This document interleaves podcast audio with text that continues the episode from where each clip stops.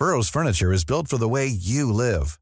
From ensuring easy assembly and disassembly to honoring highly requested new colors for their award-winning seating, they always have their customers in mind. Their modular seating is made out of durable materials to last and grow with you. And with Burrow, you always get fast, free shipping. Get up to 60% off during Burrow's Memorial Day sale at burrow.com slash ACAST. That's burrow.com slash ACAST. burrow.com slash ACAST.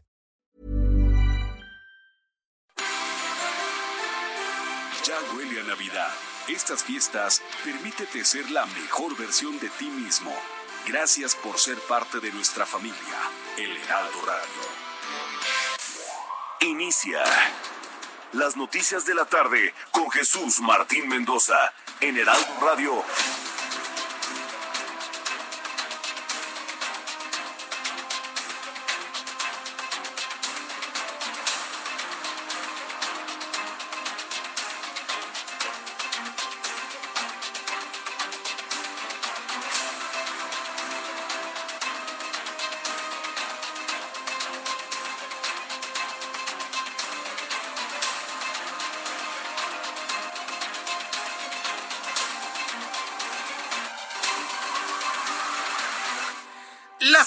En punto, hora del centro de la República Mexicana. Bienvenidos, muy buenas tardes. Iniciamos el Heraldo Radio correspondiente a este día, hoy miércoles 8 de diciembre del año 2021. Me da un enorme gusto saludarla a través de los micrófonos, a través de toda la enorme red de emisoras del Heraldo Radio en la República Mexicana.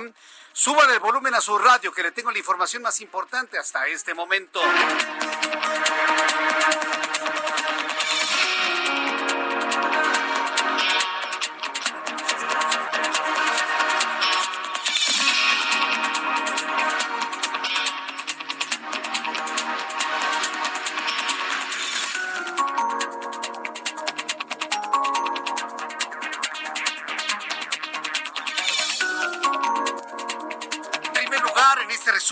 Noticias, le voy a informar lo siguiente de las noticias importantes que ocurren a nivel nacional a esta hora de la tarde.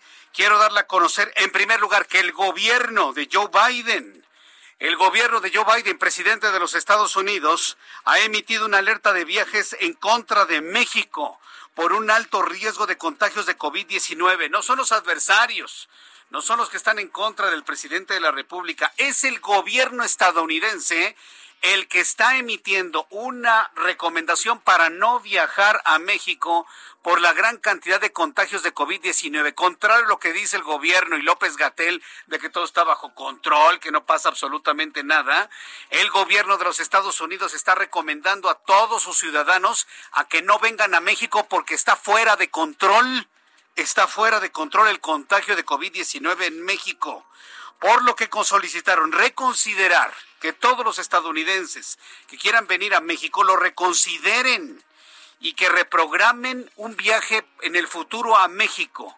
Estados Unidos está desaconsejando viajar a México porque está fuera de control el contagio de COVID-19 y de la cepa de Omicron. Más adelante le voy a tener todos los detalles de este anuncio que hace el gobierno de Joe Biden. Mientras tanto, María Elena Álvarez Bulla, directora general del CONACIT, se comprometió a dialogar con la Asamblea Estudiantil del Centro de Investigación y Docencia Económicas, el CID, el próximo jueves a las 4 de la tarde. Tan fácil como que quita el doctor Romero, punto ya. Los estudiantes no están dispuestos, la clase pensante, la clase intelectual, la clase pensante de México no está dispuesta a las imposiciones de la señora Álvarez Bulla como representante de la 4T en el ámbito de la investigación tan fácil. No hay que dialogar tanto, simple y sencillamente hay que ir a elecciones libres para el nuevo director del Centro de Investigación y Docencia Económica. Se comprometió a dialogar con los jóvenes mañana a las 4 de la tarde y le tendré todos los detalles, por supuesto. Noticias importantes a nivel nacional. Tras un año y cuatro meses, un juez federal decidió que la próxima semana serán cerrados los procesos por los casos Odebrecht y agronitrogenados iniciados contra Emilio Lozoya, exdirector de Petróleos Mexicanos. También le informo esta tarde aquí en el Heraldo Radio que Boris Johnson, primer ministro británico, decretó nuevas restricciones para evitar la rápida transmisión de Omicron entre estas medidas está el uso obligatorio de cubrebocas, comprobante de vacunación para ingresar a espacios públicos y regresar al trabajo desde casa. Los países del primer mundo están recomendando regresar al home office, al trabajo en casa, a no salir a la calle, a mantener actividades económicas cerradas. Eso está determinando el primer mundo, el mundo avanzado, el mundo rico, el mundo con dinero, eso es lo que está recomendando, regresar a sus casas para protegerse contra un posible contagio de Omicron. Entonces yo ahí se lo dejo para que usted compare las eh, condiciones que se están presentando en el primer mundo y en los países subdesarrollados como México, Centroamérica y el resto de Sudamérica. Para que vea usted cuál es la diferencia en cuanto a las consideraciones de una, eh, de una cepa que hasta este momento no se ha determinado su peligrosidad como es Omicron. También le informo en este resumen de noticias, le adelanto, legisladores de oposición hicieron un nuevo llamado a la presidenta de la mesa directiva del Senado de la República, Olga Sánchez Cordero, para presentar una controversia ante la Suprema Corte de Justicia contra el decretazo. Hay que recordar que el presidente de la República de manera unilateral presentó un decreto que lo calificó como acuerdo, pero es un decreto para considerar las obras emblemáticas Tren Maya, refinería, aeropuerto, como asuntos de seguridad nacional, lo que implica es que no nos informen ni cuánto se gasta, ni quiénes construyen, ni nada. Garantizar la, la opacidad a través de un decreto, aunque le llamen acuerdos, es un decreto finalmente. Bueno, pues ayer Olga Sánchez Cordero, presidenta de la mesa directiva del Senado de la República, dijo que el Senado no va a presentar ninguna controversia constitucional. Obviamente, toda la oposición reclamó y dijo, señora, usted no puede hablar por nosotros. Y hoy la oposición le está pidiendo a Olga Sánchez Cordero que dé marcha atrás en esos dichos, porque hay la mitad del Congreso de este país que no están de acuerdo con el decreto de opacidad del presidente mexicano. También le informo en este momento se lleva a cabo el tercer informe de gobierno de Claudia Sheinbaum. También le informo que el exfutbolista brasileño en las noticias deportivas, Pelé, fue hospitalizado por un tumor en el colon. No ha podido recuperarse de una manera clara y concreta el, el futbolista, la historia, la leyenda, el mejor futbolista de toda la historia, Pelé bueno, pues Pelé está hospitalizado por un tumor en el colon en el Hospital Albert Einstein de Sao Paulo, Brasil. Informan que su condición hasta este momento es estable. Son las seis de la tarde con siete minutos, hora del centro de la República Mexicana. Vamos con nuestros compañeros reporteros urbanos, periodistas especializados en información de ciudad. Alan Rodríguez, gusto en saludarte. Bienvenido, Alan. ¿Cómo te va? Hola, ¿qué tal? Jesús Martín. Amigos, muy buenas tardes. Yo me encuentro en estos momentos en el circuito de la Plaza de la República, al cruce con Ponciano Arriaga, esto en la zona del Monumento a la Revolución. En este punto tenemos una concentración de aproximadamente 400 personas, integrantes del movimiento antorchista, quienes previamente estuvieron marchando sobre la avenida Paseo de la Reforma, hicieron un alto a la altura de la avenida Hidalgo con intenciones de llegar hacia la zona en donde se lleva a cabo el eh, informe de gobierno de la jefa de gobierno Claudia Sheinbaum. Sin embargo, desistieron de esas intenciones y en estos momentos se encuentran concentrados en este punto realizando un discurso y al finalizar se estarán retirando de esta zona. Por lo pronto, Jesús Martín, comentarte que la circulación se encuentra interrumpida hacia este punto desde la zona del Paseo de la Reforma y la Avenida de los Insurgentes. Por lo pronto, el reporte. Muchas gracias por esta información, Alan Rodríguez. Continuamos al pendiente. Buenas tardes. Continuamos a la, pendiente de lo que sucede en las calles de la Ciudad de México. Javier Ruiz, gusto en saludarte. ¿En dónde te ubicamos a esta hora de la tarde? El gusto es mío, Jesús Martín. Excelente tarde. Nos encontramos justamente en el eje central Lázaro Cárdenas, al cruce con la calle de Tacuba. En este punto, Jesús Martín, pues se encuentran algunos filtros de seguridad, principalmente por elementos de la Secretaría de Seguridad Ciudadana. Esto debido al tercer informe de la jefa de gobierno Claudia Sheinbaum. Desde las 2 de la tarde comenzaron los cortes de la circulación, tanto en la calle de Tacuba como en la calle de 5 de mayo. El eje central Lázaro Cárdenas en estos momentos está abierto a la circulación, incluso el avance fluido debido a a los cortes intermitentes que han hecho los elementos de la Secretaría, metros antes de llegar hacia la zona de Fray Servando Teresa de Mier. En general, el avance es constante, únicamente tomar en cuenta pues los cortes que tenemos en Tacuba, el 5 de mayo, no está de más utilizar como alternativa la zona de Donceles para llegar hacia la zona centro, hacia el eje oriente, la avenida Anillo de Circunvalación, de la misma manera, por algunos minutos estuvo cerrada la circulación de la avenida Hidalgo debido a la presencia de manifestantes. Ya en estos momentos se, se han retirado, podrán avanzar sin ningún problema, al menos del paseo de la reforma y en dirección hacia el eje central.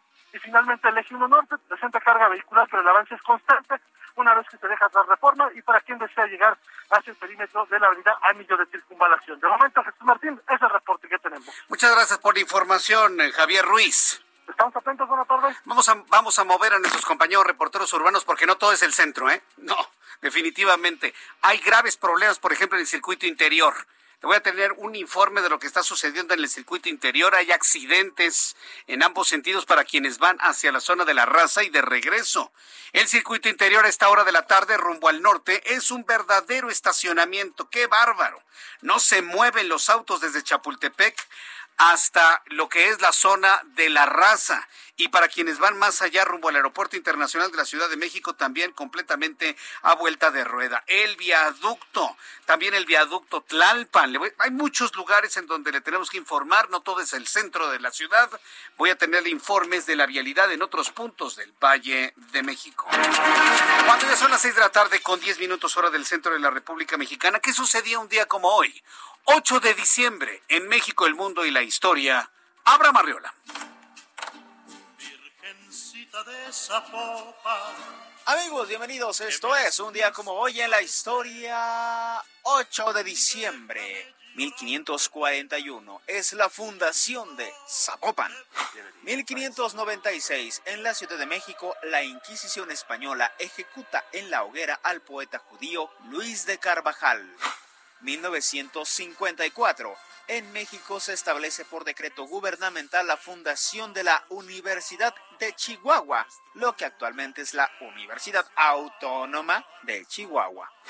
1980 en Nueva York, Mark Chapman asesina a John Lennon, ex integrante de la banda británica de rock The Beatles. 1980, en la Ciudad de México se inauguran las actuales instalaciones de la Escuela Preparatoria 3, Justo Sierra, de la UNAM. 2012, en Caracas, Venezuela, el presidente Hugo Chávez realiza su última aparición en público y designa a Nicolás Maduro como su sucesor.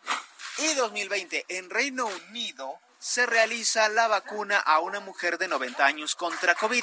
Lo que dicen, se trató de la primera vacuna del mundo, pero no estaban contando las vacunas Sputnik, pues por quién sabe por qué cosa, pero popularmente a esta se le consideró la primera, pero dejemos siempre ese pequeño asterisco de que en realidad no fue así. Dejemos que la historia ya nos dirá y nos dará la razón. Amigos, esto fue un día como hoy en la historia. Felicidades a mi mami, que es su cumpleaños. Muchas gracias. Muchas gracias, Abraham Arriola, por las efemérides del día de hoy, 8 de diciembre, y un saludo para quienes cumplen años y festejan su santo el día de hoy. Estoy revisando la vialidad. Vamos a mover a nuestros compañeros reporteros hacia el norte, hacia la zona de Indios Verdes. Todo lo que es insurgentes, Indios Verdes, el cruce de Río de los Remedios está completamente detenido. Y es que más adelante toda la autopista México-Pachuca está cerrada completamente para quienes van rumbo a la zona de Ecatepec de Morelos y hacia la autopista de las pirámides, completamente cerrado, no hay paso. Entonces, todo el norte del Valle de México está totalmente colapsado. En unos instantes le voy a tener información desde este punto, porque esto le interesa a muchas personas. Además del circuito interior, que en ambos sentidos es un gran estacionamiento a la altura de la colonia Tlampa, para quienes van rumbo a lo que es la glorieta de la raza y para quienes vienen desde la raza hacia la zona de Chapultepec, también completamente detenida la vialidad. Muy complejo, ¿eh? Prácticamente estamos ya en una situación vial prepandemia, ¿eh? Prepandemia. Esto se me antoja ya al clásico tránsito de diciembre, ya con todo este nerviosismo del gasto de los aguinaldos y que las comidas y que las cenas y que las fiestas, colapsado el Valle de México a esta hora de la tarde. Son las seis de la tarde con 13 minutos hora del centro de la República Mexicana. Vamos a revisar las condiciones meteorológicas para las próximas horas. El Servicio Meteorológico Nacional, que depende de la Comisión Nacional del Agua, nos informa sobre la situación que habrá de prevalecer durante las próximas horas. Dice el meteorológico que va a continuar la condición de frío en el norte, occidente y centro del país. En el más reciente informe meteorológico, el Servicio Meteorológico Nacional informa que mañana un nuevo frente frío se aproxima a la frontera noroeste de la República Mexicana. Por lo pronto, hoy por la noche y la madrugada, la madrugada de mañana, un canal de baja presión sobre el sureste de México en interacción con el ingreso de humedad del Golfo de México y Mar Caribe ocasionarán chubascos sobre Veracruz, Oaxaca, Chiapas, Quintana Roo. Un segundo canal de baja presión eh, y entrada de humedad que genera la corriente en chorro subtropical propiciarán lluvias aisladas en la península de Baja California, en Sonora y en Chihuahua. Para el día de mañana, un nuevo frente frío se extenderá sobre la frontera noreste de México, que va a tener una interacción con inestabilidad en la atmósfera superior, es lo que dice el meteorológico. Corriente en chorro, una línea seca, un canal de baja presión, un sistema anticiclónico, vaya, todos los ingredientes para tener un día sumamente frío mañana, así para que lo tome en cuenta, por favor. Con estos elementos atmosféricos le doy a conocer pronóstico del tiempo para las siguientes ciudades. Tijuana, bajo el intenso frío de los frentes fríos de la temporada. Temporada, eh, temperatura, perdón, en este momento 16 grados en Tijuana, mínima 9, máxima 21. Amigos que nos escuchan, en Mexicali, en este momento 23 grados, pero el amanecer gélido con 5 grados y la máxima 25 grados Celsius. Usted que me escucha en Acapulco, Guerrero, 28 grados en este momento, mínima 24, máxima 33. Delicioso Acapulco. Guadalajara con 25 grados, mínima 7, máxima 28. Monterrey, mínima 12, máxima 28, 23 en este momento. Y en la capital de la República, 23 grados en este instante. La mínima mañana al amanecer 8 grados y la máxima 26 grados Celsius.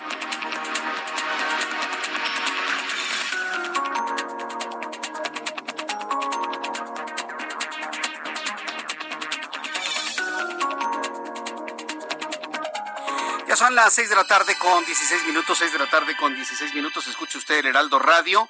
Yo soy Jesús Martín Mendoza con toda la información y le invito para que me dé sus comentarios a través de Twitter, arroba Jesús Martín MX y a través de mi canal de YouTube, Jesús Martín MX en YouTube. Tengo un chat en vivo en donde me envía usted todo tipo de comentarios, preguntas, observaciones sobre las noticias del día de hoy. Muchas gracias Marco Coello, que ya me envió los datos de COVID-19. En unos instantes habré de comentarlos aquí en el Heraldo Radio. Noticia principal el día de hoy, siguen los conflictos en el CIDE, en el Centro de Investigación y Docencia Económicas. Los jóvenes estudiantes no quieren al doctor Romero, mantienen la institución en completo paro absolutamente en completo paro. He tenido la oportunidad de conversar con diferentes estudiantes del CIDE y pues no quieren a Romero, no quieren las prácticas de la señora María Elena Álvarez Bulla, no les interesan las imposiciones. Y mire, ¿cuándo usted había escuchado que el CIDE, que es una de las instituciones generadoras de pensamiento, de investigación, de crítica, de análisis, ¿Qué medio de comunicación no ha tenido a un académico, a un estudiante del CIDE? Todos lo hemos tenido porque son generadores de conocimiento y de investigación. ¿Cuándo se hubiese imaginado que esta institución estuviera cerrada por una imposición de una persona que, dicen los estudiantes, quiere adoctrinarlos hacia el pensamiento del actual gobierno, bajo la idea de que están derechizados? Hágame usted el favor.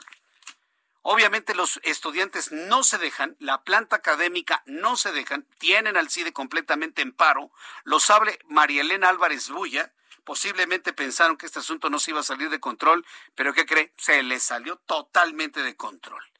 Ante esto, María Elena Álvarez Bulla, quien es directora general del Consejo Nacional de Ciencia y Tecnología, el CONACIT, se ha comprometido a dialogar con la Asamblea Estudiantil del Centro de Investigación y Docencia Económicas, el CIDE, Entiendo que es mañana el diálogo a las 4 de la tarde, mañana jueves a las 4 de la tarde. Obviamente a las 6 de la tarde, cuando empiece nuestro programa de noticias, el diálogo continuará o ya se tendrá una resolución de lo que se alcance en este encuentro. La titular del CONACIT, María Elena Álvarez Bulla, urgió a reabrir las instalaciones y sostuvo que el nombramiento de José Romero Tallaeche como director general se va a mantener. Bueno, es lo que no quieren los chavos, no lo quieren precisamente porque dicen los jóvenes estudiantes y la planta magisterial en el CIDE que él no tiene el más mínimo conocimiento de cómo funciona la institución. El CIDE, maestros y estudiantes están en contra de una imposición y por eso mantienen cerrado el CIDE.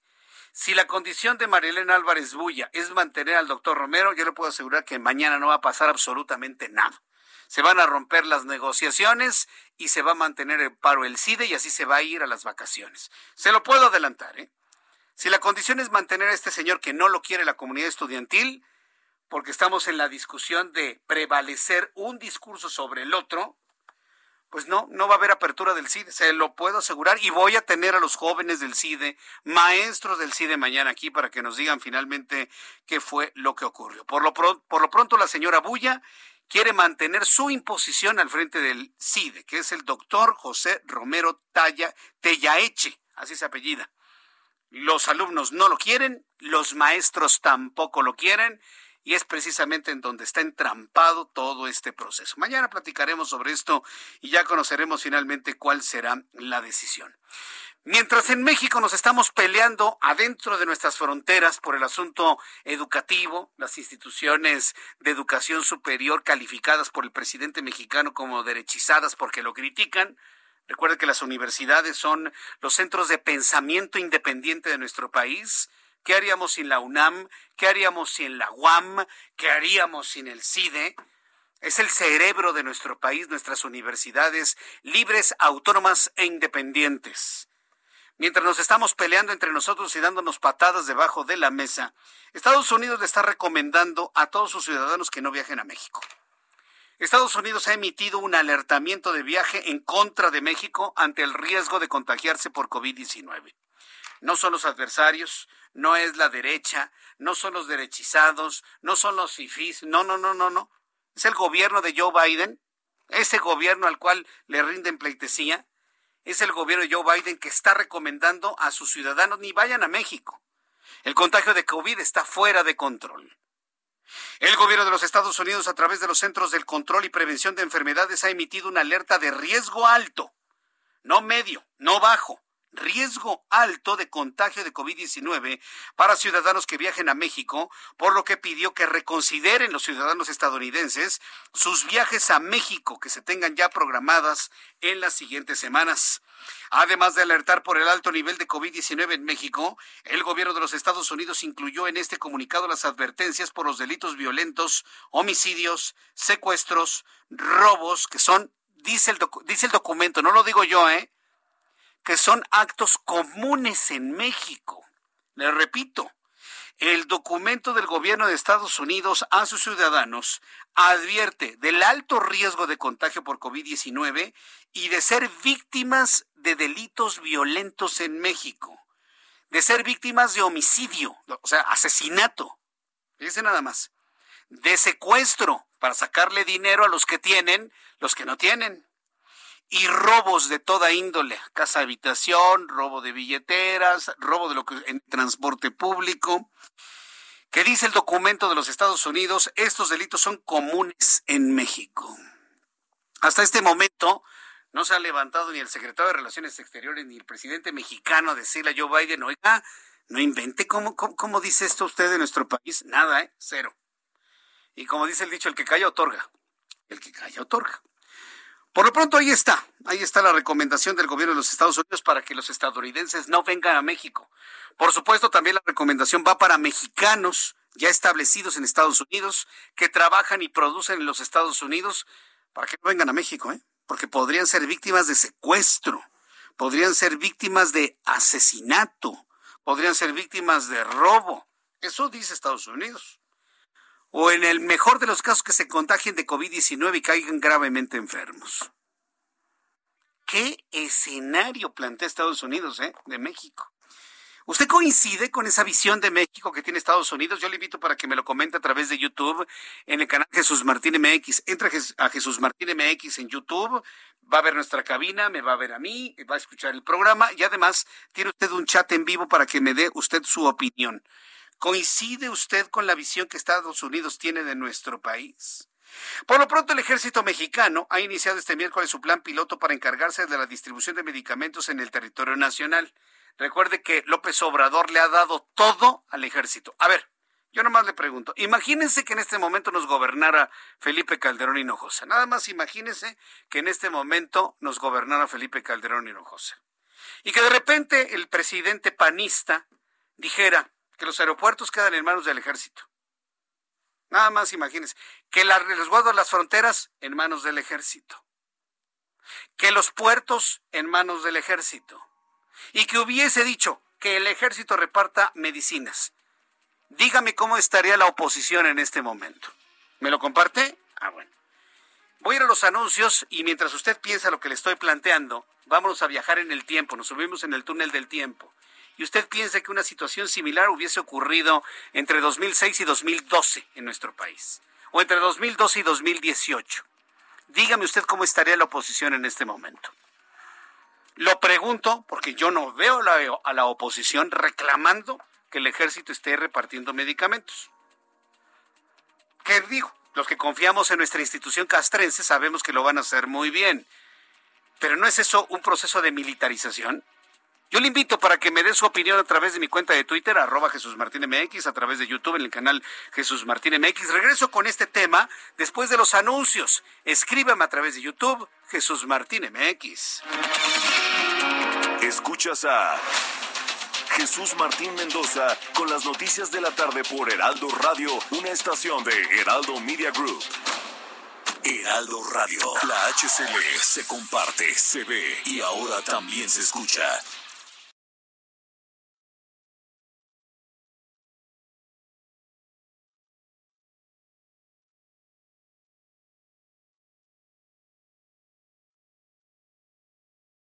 Heraldo Radio. La HCL se comparte, se ve y ahora también se escucha. Escucha las noticias de la tarde con Jesús Martín Mendoza. Regresamos.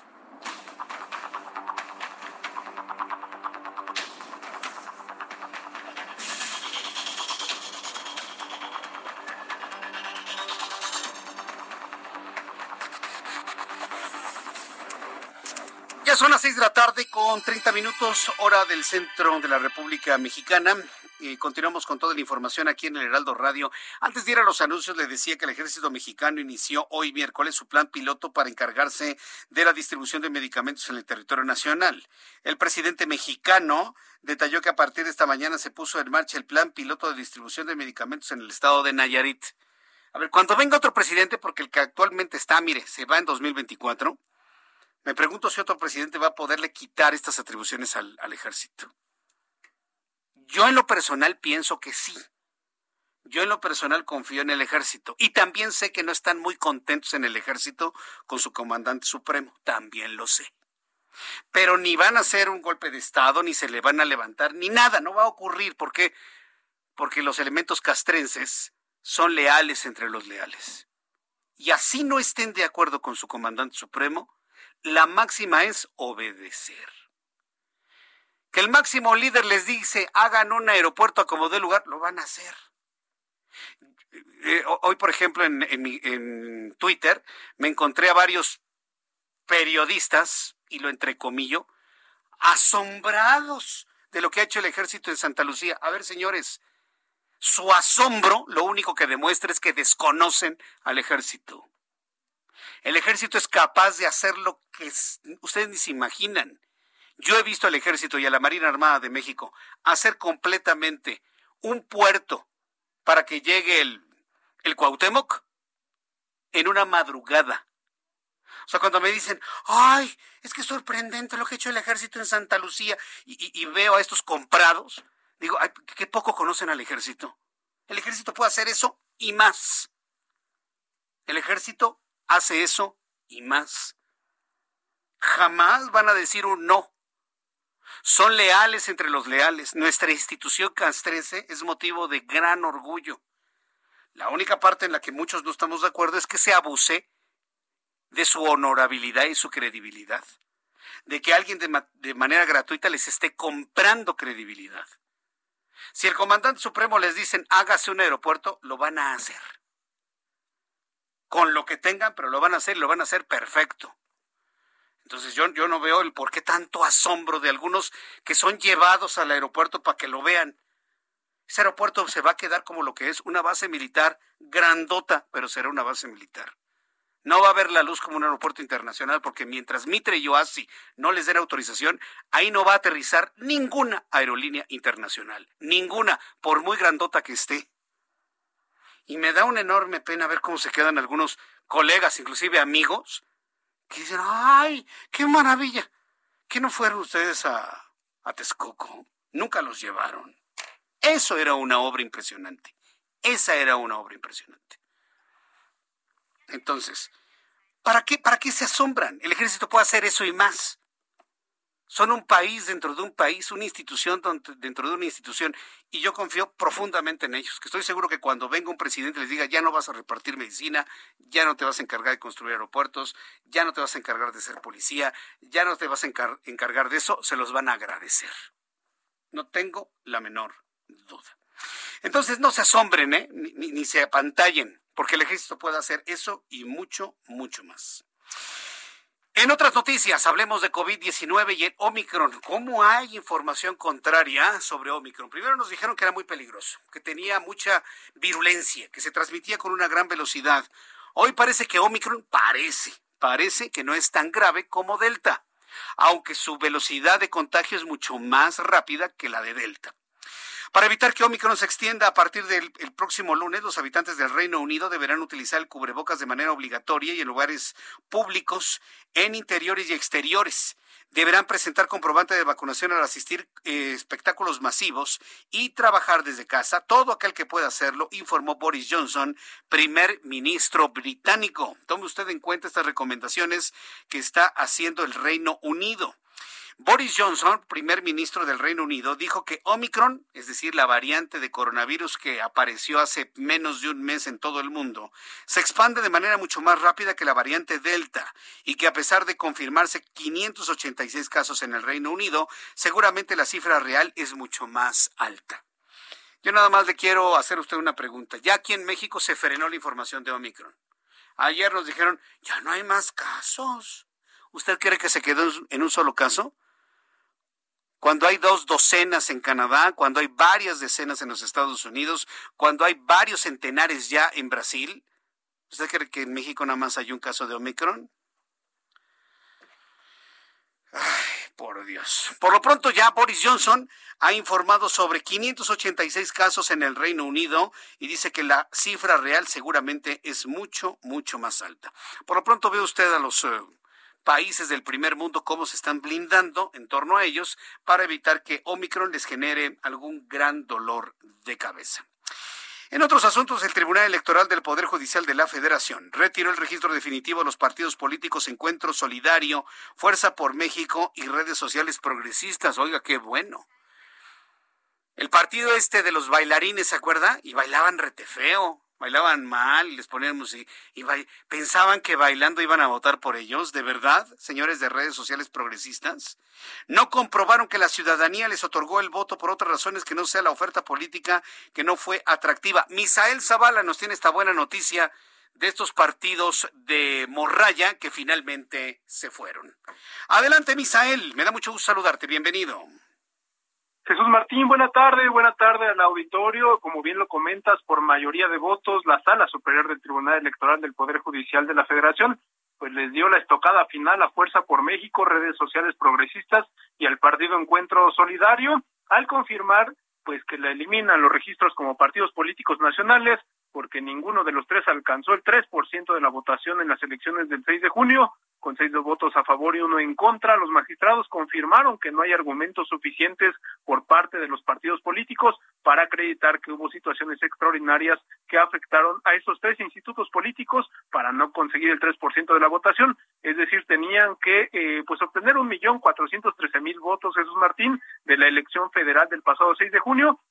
Ninguno de ellos eh, lo obtuvo los magistrados Felipe Fuentes Barrera, Mónica Soto, Reyes Rodríguez, Janino Talora, Felipe de la Mata y José Luis Vargas votaron en contra del proyecto que devolvía el registro a Fuerza por México y también pues a favor de los proyectos que confirman la pérdida de registro como partidos políticos nacionales, tanto a redes sociales progresistas como Encuentro Social. Únicamente el magistrado Indalfer Infante se quedó solo y fue quien votó por regresar el registro a estos tres partidos políticos precisamente este magistrado Infante presentó su proyecto en el que proponía que Fuerza por México mantenga su registro como partido político debido a que hubo una acción extraordinaria con la pandemia por COVID-19, lo cual según el magistrado, afectó la dinámica del partido y pues no pudo conseguir este 3% supuestamente por esta situación del COVID-19. Sin embargo, el proyecto de Indalfer pues no obtuvo eco entre los demás magistrados que hicieron mayoría para rechazar la propuesta y confirmaron la pérdida del registro de Fuerza por México liderado por Pedro Aces Barba. La misma suerte ocurrió de redes sociales progresistas ligado a la lideresa sindical El Baster Gordillo y Partido Encuentro Solidario dirigido por Hugo Eric Flores, exfuncionario del gobierno de la Cuarta Transformación. La magistrada Yanino Talora Malasis se encargó del proyecto sobre el PES en el que argumentó que fueron inválidos cada uno de los puntos expuestos por la defensa y bueno, esta suerte tuvo. Eh, cabe resaltar, Jesús Martín, que eh, el Partido Encuentro Social se quedó a punto dos por ciento de obtener ese, estos tres por ciento de la votación. Eh, redes sociales progresista pues se quedó con 1.8 por ciento de la votación, muy lejos para eh, alcanzar este 3% y Fuerza por México alcanzó el 2.5% de la votación, se quedó a 0.5% de sufragios para obtener o para mantener este registro nacional. Así es como resuelve ya el Tribunal Electoral del Poder Judicial de la Federación esta situación y en definitiva les quita el registro a estos tres partidos políticos. Jesús Martín, hasta aquí el reporte. Muchas gracias por la información. Gracias Jesús Martín, buena tarde. Muy bien, bueno, pues cuando son en este momento las seis de la tarde con 39 minutos, bueno, pues este es el, el, asunto que prevalece en, en, el tema que ya le hemos informado con Misael Habana sobre la salida de estos partidos políticos de Misael Zavala. ¿Qué dije? Ah, es que sabes que hace muchos años yo tenía un corresponsal que se llama Misael Habana de los Santos. Entonces me acordé de él finalmente. Bueno, Misael Zavala nos ha dado a conocer ya finalmente la desaparición de estos partidos políticos. Qué bueno, ¿eh? Y esperemos que ya esa morrayita finalmente no vuelva a aparecer. Bien, continuando con otra información aquí en el Heraldo Radio, yo quiero invitarle para que me siga escribiendo a través de mi cuenta de Twitter, arroba Jesús Martín MX arroba Jesús Martín MX y también a través de YouTube en el canal Jesús Martín MX. Envíenme su comentario, su punto de vista aquí en el Heraldo Radio. Quiero informarle aquí que el, el INEGI, el Instituto Nacional de Estadística y Geografía, en unos instantes le voy a tener esta información que se ha generado el día de hoy. Bueno, pues el INEGI ha dado a conocer algunos datos sobre inflación, ¿sí? Entonces, bueno, pues eh, en unos instantes, eh, sí, exactamente. La próxima semana termina en México la entrega de 77.4 millones de vacunas en nuestro país. También le voy a informar sobre las vacunas. Julio Ordaz, gerente de la farmacéutica AstraZeneca, informó que el laboratorio completará la próxima semana la entrega de 77.4 millones de vacunas contra coronavirus contratadas por México. Dijo que al día de hoy el país ha recibido 71 millones de dosis. En el último mes se han entregado 15 millones. En conferencia, Alberto Hegevich, gerente médico de la farmacéutica, señaló que el laboratorio ya inició el desarrollo de una nueva versión del biológico para contrarrestar la, variante de Omicron. Mientras tanto, las farmacéuticas Pfizer y BioNTech anunciaron que el análisis inicial del laboratorio indica que la tercera dosis de su vacuna contra COVID-19 neutraliza la nueva variante del coronavirus Omicron. Eso es lo que dice Pfizer. En un comunicado señalaron que el refuerzo de la versión actual de la vacuna incrementa en 25 veces los anticuerpos, proporcionando un nivel semejante de protección que tras dos dosis administradas contra el virus original y otras variantes. Lo que ha dicho Pfizer es que con dos vacunas de Pfizer, el cuerpo pues más o menos está protegido contra Omicron. Pero que con una tercera se refuerce en 25 veces el sistema inmunológico. Yo cuando leí el informe dije, ¿En serio? ¿No será que quieren vender más vacunas? Digo, ya sabe que soy yo rete mal pensado, ¿no? Muy, muy mal pensado. El caso es que, bueno, finalmente ahí está la indicación. Mañana voy a buscar en el Heraldo Televisión, Heraldo Radio, algunos especialistas para que nos hablen sobre la tercera vacunación con Pfizer. Pero estamos hablando de una tecnología de, de ARN mensajero. No, no estamos hablando de combinación de vacunas. Pfizer habla que una tercera vacuna de su propia tecnología estaría incrementando en 25 veces el refuerzo del sistema inmunológico. Son las seis de la tarde con 43 minutos hora del centro de la República Mexicana. Me da mucho gusto saludar a través de la línea telefónica Julen Rementería, coordinador de los senadores del Partido Acción Nacional.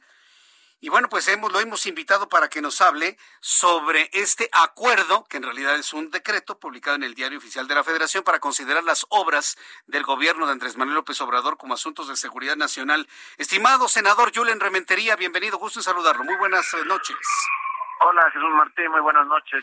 Me da mucho gusto saludarte a ti y a toda la auditoría. Ayer la senadora Olga Sánchez Cordero, presidenta de la mesa directiva, dijo que no es interés del Senado presentar ninguna acción de inconstitucionalidad. ¿Por, qué desechó de entrada toda la posición de la oposición en el Senado de la República? ¿Qué fue lo que ocurrió ahí, senador? Pues mira, a mí me parece que lamentablemente actúa más como un senador o senadora, en este caso, de de un partido de Morena y que atiende a lo que el presidente indica más que lo que debiera ser, que es a la representación que tiene, que es la presidencia de la mesa en el Senado de la República. La, la propuesta que se hizo fue, eh, digamos que avalada por 53 senadores, no es un número menor, Jesús Martín.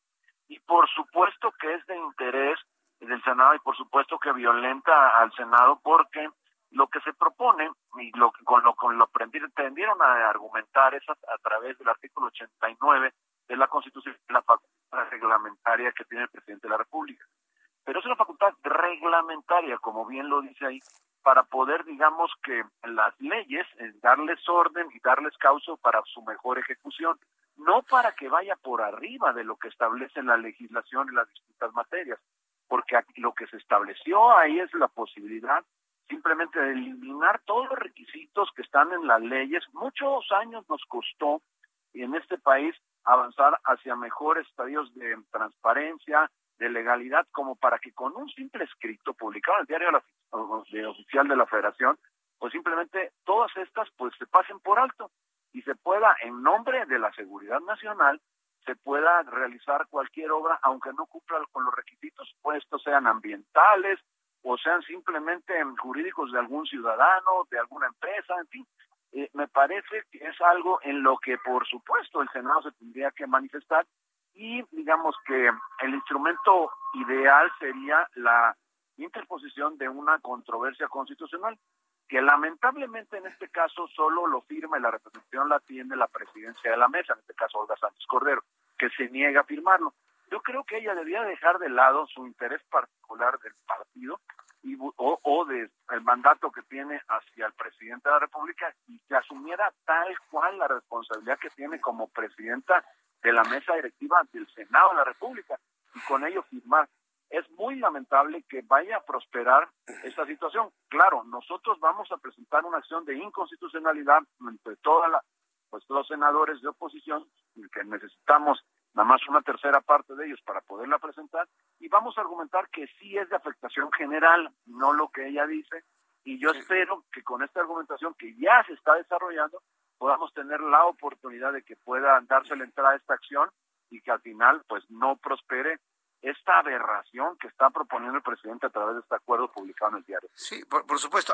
Aquí el asunto es el, antecedente que deja esto. Digo, si bien le hemos reconocido a la senadora Olga Sánchez Cordero en algunos momentos alguna posición de congruencia, a mí me sorprende mucho que hable por todo el Senado de la República sin tomar en cuenta lo que ha opinado la oposición. Ahora, como es seguro que ustedes como oposición van a obtener la tercera parte del Senado de, de la República, eh, ¿Cuál va a ser la posición de la otra parte del Senado si ustedes obtienen precisamente la entrada de esta acción de inconstitucionalidad? Porque habrá seguramente quien no lo tome en cuenta, lo deseche, lo vea menos, que, diga que no sea vinculante, en fin. ¿Ahí cómo le van a hacer, senador Julen Rementería? Bueno, es que la acción de inconstitucionalidad se tiene que presentar ante la Corte. Ya no son los senadores los que tendrán que pronunciarse sobre ello. Lo que tendremos que es argumentar bien pues precisamente todo esto que te mencioné, que sí es de interés general, que sí hay una afectación pues en todo el país o una posible afectación a todo el país a intereses de personas, de ciudadanos, no de senadores, de diputados ni de la oposición, claro que no, es una afectación o una posible, para decirlo de manera correcta, una posible afectación a intereses de cualquier ciudadano en este país. Entonces, imagínate tú, por ejemplo, que, que alguien que tenga su predio en donde se planea pasar el nuevo tren que irá al aeropuerto Santa Lucía. Y que simplemente por, con base en este decreto, pues no le pidan simplemente permiso, pasen por arriba, afectando sus intereses, los personales, lo del que tenga hasta un pequeño propietario. Y entonces pues ya no tiene manera ni de ampararse, porque entonces con base en este decreto pueden atropellarte, pues eso no puede ser, no puede prosperar algo así. Claro que es importante que se, pues presente esta controversia y que se eche abajo ese acuerdo que lastima la transparencia, lastima los derechos de las personas a, su libre propiedad, en fin, el poder simplemente obligar a la autoridad que cumpla con las reglamentaciones que están dentro de las disposiciones de ley. Entonces, yo creo que debiera de prosperar la acción de inconstitucionalidad, la procuraremos fundamentar bien, pero nada tienen ahí ya que opinar porque es un instrumento que va directo a la Corte, eh, los, los, los ciudadanos senadores o senadoras de, de Morena y de otros partidos. Bien, correcto. Bueno, pues este no nos queda entonces más que esperar estas acciones de inconstitucionalidad. ¿Tiene posibilidad de prosperar, senador Yulén?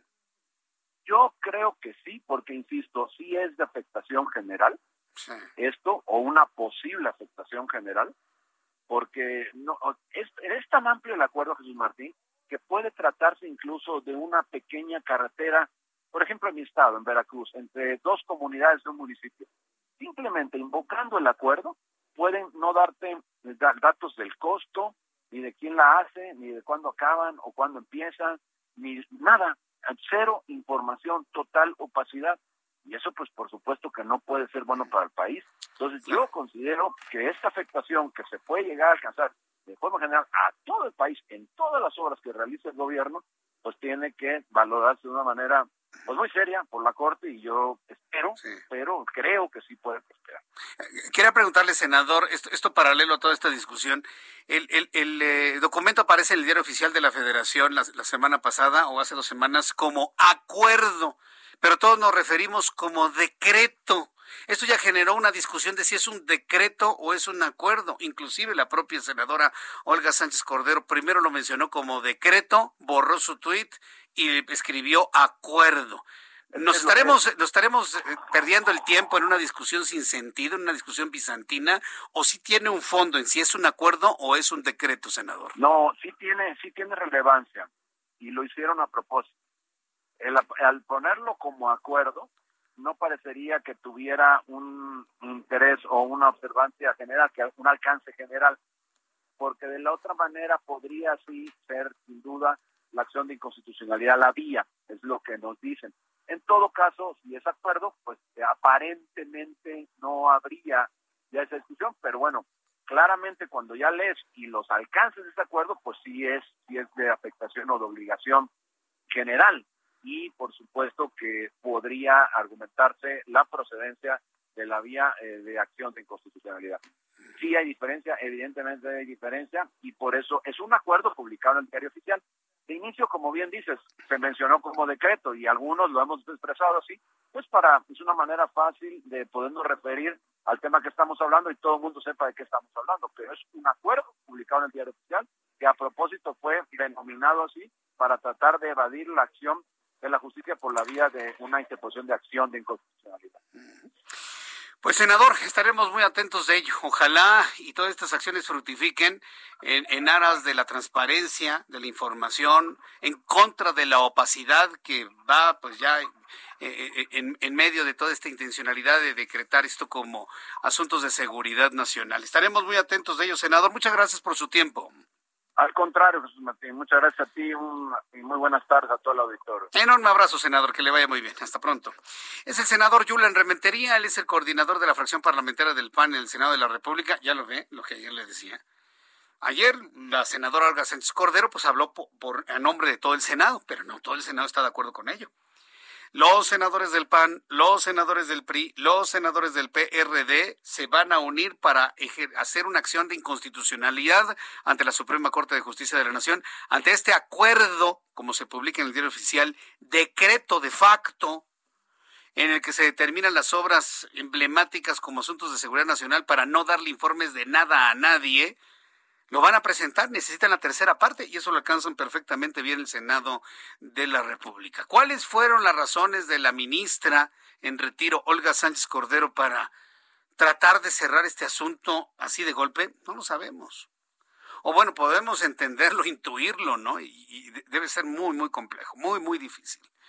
Yo siempre he pensado que las personas que están cerca del presidente de la República tienen una situación muy compleja, muy difícil, muy, muy, muy difícil el tener que decidir entre la congruencia de lo lógico, en la congruencia de la ley, en la congruencia de lo establecido en nuestra Carta Magna, y por otro lado, en pues que no se enoje y eche gritos, ya sabe usted quién, ¿no? Debe ser complicadísimo. Es más, yo no quisiera estar en los zapatos de ningún secretario de Estado, de nadie cercano al presidente de la República. Debe ser terrible. Puedo entender a doña Olga, a quien yo siempre le he expresado mis respetos, mi reconocimiento. Es una mujer importantísima en la, en la vida pública, en la vida política, ahora en la vida legislativa de nuestro país. Puedo entender las presiones a las que ha sido sometida, pero pues mire, ¿qué es lo que pasa, no? Que brinca precisamente la otra parte de la sociedad mexicana que sí existe para decir, vamos a trabajar para determinar que la Suprema Corte de Justicia de la Nación defina si esto es constitucional o no. Vamos a ir a los mensajes, vamos a ir a los anuncios. Yo le invito para que me dé su opinión a través del Heraldo Radio. Le invito para que me escriba a través de mi cuenta de Twitter, arroba Jesús Martín MX, arroba Jesús Martín MX en Twitter. En YouTube, en el canal Jesús Martín MX, tengo un chat en vivo para que usted me dé sus comentarios, sus opiniones. Voy a los anuncios, regreso con un resumen de noticias, actualización de números de COVID, nuestros compañeros reporteros urbanos en toda la República Mexicana, más noticias, más entrevistas, corresponsales, enviados especiales, mucho más, aquí en el Heraldo Radio.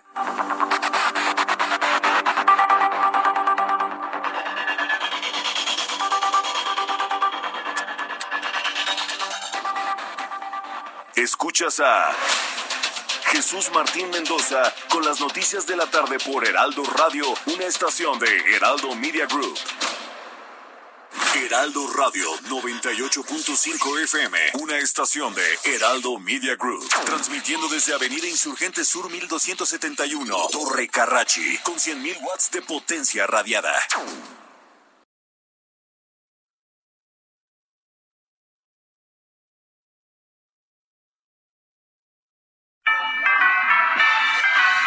Este diciembre no solo prendas las luces de tu árbol, sino también las de tu corazón. Ilumina tu vida y dale un sentido de amor y gratitud a esta Navidad. El Heraldo Radio. Escucha las noticias de la tarde con Jesús Martín Mendoza. Regresamos.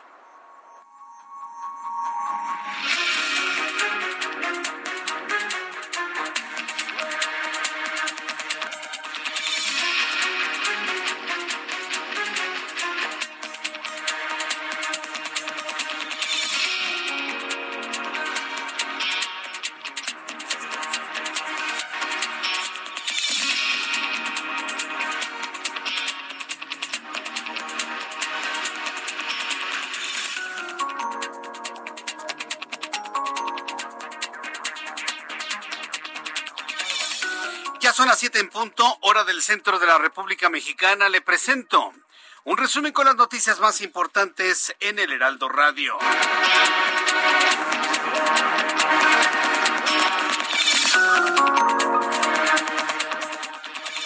En primer lugar, le informo en este resumen de noticias que Julen Rementería, quien es el coordinador de la fracción parlamentaria del PAN en el Senado de la República, declaró en entrevista con el Heraldo Radio que con el decretazo se derriban años de trabajo que fueron necesarios para avanzar en materia de transparencia, para que con esta decisión del Ejecutivo de nombrar las obras del gobierno federal como asuntos de seguridad nacional, se pasen por alto todos los requisitos, se puedan realizar las obras sin importar nada y además se niegue la información de estas. Esto fue lo que comentó Yuren Rementería. Porque lo que se estableció ahí es la posibilidad simplemente de eliminar todos los requisitos que están en las leyes. Muchos años nos costó en este país avanzar hacia mejores estadios de transparencia, de legalidad, como para que con un simple escrito publicado en el diario oficial de la Federación pues simplemente todas estas pues se pasen por alto y se pueda, en nombre de la seguridad nacional, se pueda realizar cualquier obra, aunque no cumpla con los requisitos, pues estos sean ambientales o sean simplemente jurídicos de algún ciudadano, de alguna empresa, en fin. Eh, me parece que es algo en lo que, por supuesto, el Senado se tendría que manifestar. Esto fue lo que nos comentó Julen Rementería, quien es el coordinador de los panistas en el Senado de la República. En más de este resumen de noticias, la Subsecretaría de Turismo del Estado de México informó que a partir del 15 de diciembre, las áreas turísticas del Nevado de Toluca áreas turísticas del Nevado de Toluca serán reabiertas para la temporada vacacional y se podrán visitar estas zonas hasta el 15 de enero de 2022. El presidente de la República, Andrés Manuel López Obrador, dijo que el acuerdo para regularizar automóviles chocolate, los automóviles viejos, contaminantes, ilegales, seguramente algunos hasta calientes, los autos chocolate de procedencia extranjera, se extenderá a Nayarit luego de aceptar este proceso para entidades fronterizas y en Michoacán. Teófilo Benítez, abogado de Christopher N., menor presuntamente abusado por el exdiputado de Morena, Saúl Huerta, confirmó que su cliente fue ingresado al hospital por una crisis nerviosa. Esto luego de que este miércoles estaba preparada una audiencia de declaración anticipada en el reclusor Oriente, donde la víctima de violación daría a conocer detalles de lo ocurrido el pasado 21 de abril. Le informó que la F FDA autorizó el tratamiento de anticuerpos de la farmacéutica de AstraZeneca para prevenir el COVID-19 en personas que no pueden ser vacunados. Este tratamiento consiste en reforzar el sistema inmunológico para impulsar una respuesta inmunitaria del cuerpo. La FDA agregó que estos anticuerpos solo se pueden administrar a personas que no estén infectadas de COVID-19. Le informo en este resumen de noticias que Tedros Adhanom Ghebreyesus, director de la Organización Mundial de la Salud, reveló que los datos preliminares se pueden inferir que la mutación Omicron de COVID-19 puede tener mayor facilidad para transmitirse que Delta o cepas anteriores, pero que causaría casos más leves esta nueva mutación, pero pidió paciencia para tener información exacta que logre una conclusión definitiva dijo el líder de la Organización Mundial de la Salud. Mientras tanto, el presidente de los Estados Unidos, Joe Biden, la Casa Blanca informó que el presidente llamará a miembros de la OTAN de Europa y del Este, de Europa del Este, mañana jueves, para hablar sobre su videoconferencia con su homólogo ruso Vladimir Putin, así como los temores de una guerra en torno a Ucrania. Son las noticias en resumen. Le invito para que siga con nosotros. Le saluda Jesús Martín Mendoza.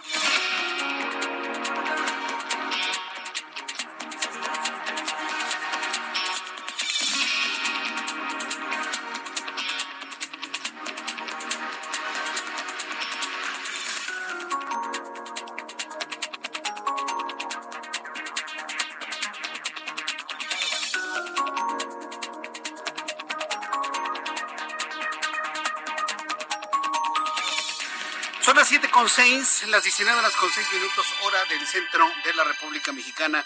Continuamos con toda la información aquí en el Heraldo Radio. Muchas gracias por sus comentarios, sus opiniones.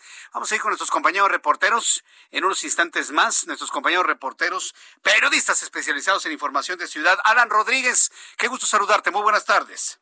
Jesús Martín, amigos, muy buenas tardes. Ya se retiraron prácticamente todos los manifestantes que se encontraban en la zona del Monumento a la Revolución. Por tanto, se restablece paulatinamente la circulación en las inmediaciones de Plaza de la República al cruce con Ponciano Arriaga. En donde tenemos asentamientos es en la calzada México-Tenochtitlán, en ambos sentidos de la circulación. Esto entre la avenida Paseo de la Reforma y hasta la zona del circuito interior. Por último, tenemos dificultades en la avenida de los Insurgentes desde Antonio Caso hasta el eje 1 Norte, la zona de Buenavista, con un terrible embotellamiento al cruce con la calzada México-Tenochtitlan. Mucha precaución si usted circula en esta zona. Por lo pronto, el reporte.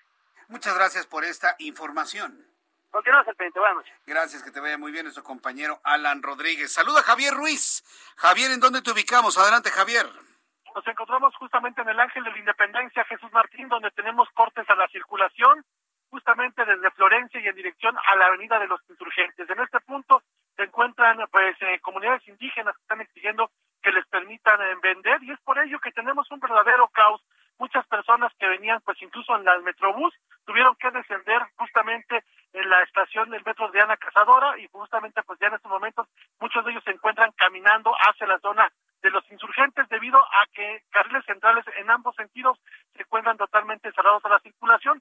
Los laterales están abiertos, pero el avance es bastante complicado. De la misma manera, en el eje central Lázaro Cárdenas, el avance es lento. Muchas personas que están saliendo del Palacio de Minería, al que presenciaron justamente el tercer informe de la jefa de gobierno, Claudia Sheinbaum, están saliendo tanto por la calle de Tacuba como 5 de mayo. Esto está provocando que el avance pues sea complicado, lento. Aunado a ello, pues el constante cruce de peatones. Y finalmente, Jesús Martín, también mencionar que tenemos información de la autopista México-Pachuca, justamente en la eh, caseta de San Cristóbal, pues está cerrado desde hace casi, pues prácticamente 10, 11 horas por parte de trabajadores de ese municipio. Hay, pues prácticamente se han apoderado de las garitas en ambos sentidos y prácticamente pues todo el día ha habido problemas en ese punto. La mejor alternativa, utilizar la vía Morelos. Sin embargo, también mencionar que desde la zona del metro Indios Verdes hacia el Vigilante o bien para continuar hacia el perímetro de Tecama, pues prácticamente la circulación se encuentra a vuelta de rueda en el mejor de los casos. De momento, Jesús Martín, es el reporte que tenemos. Muchas gracias por esta información, Javier Ruiz. Estamos atentos, buenas tardes. Hasta luego, muy buenas tardes. Cuando son las siete con ocho, siete con ocho hora del centro de la República Mexicana, quiero decirle a nuestros amigos que nos escuchan en toda la República Mexicana, en todo el país, que uno de los azotes más graves en el centro de la República Mexicana, es decir, Ciudad de México, Estado de México, es el crimen organizado que asalta el transporte. Inclusive, si usted nos visita de otra parte de la República Mexicana, estoy seguro que si se traslada en microbuses, sobre todo en combis, ha sido víctima de asaltos en el transporte público.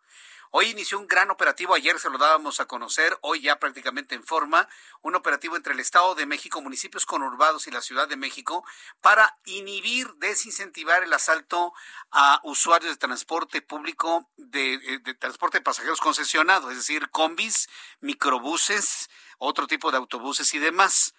Yo quiero invitar a nuestros amigos que nos están escuchando en este momento en los micros, en las combis, porque nos escuchan muchas personas a través del transporte público. Que me llamen por teléfono, no, perdón, que me escriban a través de Twitter, me fui al pasado, ¿no? Ya, ya tengo línea telefónica. No, que me escriban a través de mi plataforma de YouTube, en el canal Jesús Martín MX, y me digan cómo están viendo este operativo, cómo consideran que sea más efectivo subiendo elementos encubiertos a cada una de las unidades, manteniendo los puntos de verificación o de vigilancia de manera aleatoria en los CETRAMS que ha informado tanto el gobierno de la Ciudad de México como Estado de México, ¿consideran suficiente o insuficiente este programa para evitar ser asaltados y en algunas ocasiones ser hasta asesinados? Porque ya sabe que algunos ladrones locos metidos con sus drogas, pues no se tientan el corazón para detonar su arma de fuego dentro del transporte público. Entonces, yo sí quiero pedir a nuestros amigos que están en el transporte público un saludo a todos los que nos escuchan en taxis regulares, en taxis de aplicación, en transporte público del gobierno de la ciudad, del Estado de México, concesionado, donde usted nos escuche un saludo desde aquí, que vayan con bien a su casa ahora que van saliendo del trabajo. Yo siempre deseo que no les pase nada en el camino y pedirle precisamente a nuestros amigos choferes, eh, operadores de este transporte que me escriban a través de YouTube, Jesús Martín MX, a través de Twitter, arroba Jesús Martín MX, y me compartan su observación si es suficiente o insuficiente el programa anunciado entre Gobierno de la Ciudad de México y Estado de México. Son las siete con diez, siete con diez horas del centro de la República Mexicana. Vamos con Charbel Lución, que es nuestra corresponsal en Michoacán. Con drones explosivos y armas, un grupo criminal ataca pobladores de Chinicuila, en Michoacán, con drones. ¿Tanta tecnología tiene ya el crimen organizado? Charbel Lucio, adelante, muy buenas noches. Así es, Jesús Martín, por aire y tierra, miembros de, un grupo de la delincuencia organizada atacaron a estos pobladores y sus viviendas en la localidad de Villa Victoria, que es cabecera municipal de Chinicuila, en Michoacán. Eh, los habitantes dijeron que durante la noche del martes empezaron los ataques que incrementaron durante la madrugada del miércoles ellos fueron blanco de diversas agresiones que eh, quedaron registradas en cámaras de seguridad de diversos establecimientos. En estos videos se observa a decenas de hombres movilizarse a pie dentro de Villa Victoria al mismo tiempo que eh, lanzaban disparos contra algunos inmuebles. En otro de los clips se, se observa que a patadas los delincuentes lograron abrir las puertas de las casas a las que ingresaron de forma violenta y ya adentro golpearon a los habitantes. Eh, testigos aseguraron que las personas que viven en estas viviendas a las que ingresaron los criminales eh, pues no tienen relación con ningún grupo delictivo. Y bueno, luego de sembrar el pánico entre la población, los criminales se enfrentaron contra oficiales de la Guardia Nacional que acudieron para eh, pues para repeler estas agresiones hacia los lugareños. Eh, una vez que arribaron los elementos de seguridad federal, los responsables de estos atentados huyeron a pie rumbo a los cerros que se encuentran alrededor de la localidad sin que se lograra la detención de eh, alguno de los involucrados. Y eh, por la mañana de hoy, los propietarios de algunas viviendas confirmaron también a las autoridades locales que además de los disparos y de los ingresos violentos, hubo lanzamientos de explosivos a bordo de drones, pues durante esta erupción del grupo armado cayeron sobre sus techos artefactos que eran transportados en estos eh, dispositivos aéreos. Eh, afortunadamente por estos hechos no se reportan eh, personas fallecidas o lesionadas de gravedad, únicamente estas personas que fueron pues golpeadas por los delincuentes. Esa es la información. Muchas gracias por esta información, Charbel Lucio. Seguimos pendientes. Seguimos atentos con toda la información. Esto allá en Michoacán. ¿Cuántas son las siete con trece? Las 19 horas con 13 minutos, hora del centro de la República Mexicana. Bueno, pues continuando con y, revisando nuevamente todo este asunto del aeropuerto, al inicio del programa, yo en lo personal le, compartía que yo en lo personal me siento completamente sorprendido de cómo con un viajecito en helicóptero, ¿sí? Pueden hacer cambiar la posición de algunas personas que dan información. Usted y yo sabemos que el aeropuerto internacional Felipe Ángeles, como le llaman, pero para mí es la base militar de Santa Lucía, no tiene ninguna viabilidad, no tiene aprobación ni de BASI ni de Mitre. Habrá aerolíneas mexicanas que hayan aceptado aterrizar ahí, pero ¿de qué sirve que aterricen aerolíneas ahí para dar servicios de aeronavegación a otras ciudades si, por ejemplo, desde el punto donde yo me encuentro, yo, Jesús Martín Mendoza, en el sur de la Ciudad de México, si me quiero ir a ese aeropuerto en Uber, tengo que pagar 1.600 pesos. El Uber me cobra 1.600 pesos y me tardaría dos horas en llegar. Cuando desde aquí al aeropuerto de la Ciudad de México me tardo 35 minutos y el Uber me cobra no más de 200 pesos. Dígame, a ver, ¿cuál es la lógica? No hay ninguna lógica. Yo, yo me encuentro con, ay, el aeropuerto maravilloso. Señores, parece que desconocen que el ejército es capaz de eso y más. Entonces, por favor, no se sorprendan, no, que no los sorprendan con espejitos. De verdad se los digo. Además, ya lo hemos informado aquí en el Heraldo Radio, está completamente comprobado. El aeropuerto, la base militar de Santa Lucía no podrá operar de manera simultánea con el Aeropuerto Internacional de la Ciudad de México. Que no le vendan esa idea porque no es verdad, no es cierto por más aproximaciones que estén desviando desde el sur de la Ciudad de México, ya de suyo, sumamente peligrosas, lo hemos informado también, aún así no hay posibilidad de una operación eh, eh, al mismo tiempo. Tiene que cerrar Ciudad de México para que opere Santa Lucía. Y tiene que cerrar Santa Lucía para que opere Ciudad de México. Y tiene que cerrar Ciudad de México o Santa Lucía para que opere Toluca. De, verdad, no hay peor ciego que el que no quiere ver. Y eso ya está completamente claro, completamente eh, establecido. Y además con todo lo que implican. Tengo la línea telefónica, súbale el volumen a su radio. Esta entrevista le va a gustar a usted. Está en la línea María Larriba.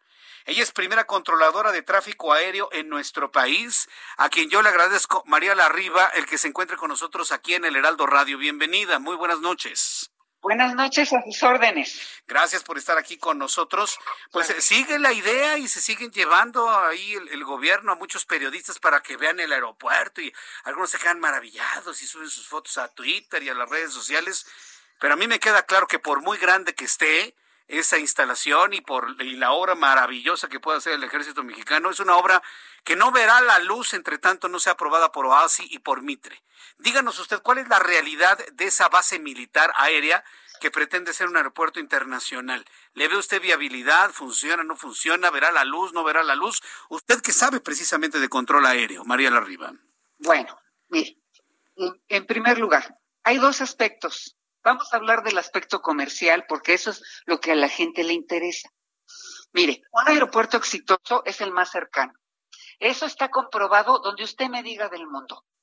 Los aeropuertos cercanos tienen mejores tarifas, son más comerciales y Hay varios países, Canadá es uno de ellos y Japón es otro, que han hecho aeropuertos lejanos para tratar de contender con la demanda y resulta que el aeropuerto lejano se queda vacío y el cercano sigue con una alta demanda. Entonces, la solución a largo plazo para un aeropuerto es una buena ubicación y a corta distancia, que es el caso del ICM. Es el único que tenemos, pero está muy cerca. Y los otros, pues, están lejos, ¿no? O sea, Puebla, ah, porque este engendro de que cuatro sistemas aeroportuarios lo tuvimos hace 20 años, hombre. Ya hace 20 años se canceló por primera vez el proyecto Texcoco y sacaron lo del sistema aeroportuario metropolitano, que era Puebla, Toluca, Cuernavaca y el ICM. ¿Cuál es el resultado? el ICM se quedó con todo el mercado y Toluca con un mercado mínimo que obedece a unas condiciones particulares, ¿no? Bueno, entonces, ¿qué necesitamos? Pues necesitamos llegar y todavía no hay cómo llegar. Entonces, ¿cómo podemos hablar de un aeropuerto si los pasajeros, los empleados, los pilotos, nadie puede llegar? Una cosa es anunciar una realidad y otra cosa es que esté operando. Entonces, mientras no haya conectividad, no hay negocio. Esa es la parte comercial. La distancia es otro factor. El mercado local es otro factor. Habría que hacer un estudio ahí. ¿Qué posibilidades tiene el mercado? Ahí en los alrededores. Bueno, esa es la parte para el pasajero. Ahora, vamos a, lo aeronáutico. Bueno, lo primero que les quiero decir es que a Santa Lucía tiene 40 años que sabemos que no es un buen lugar para un aeropuerto civil. Eso ya se sabía.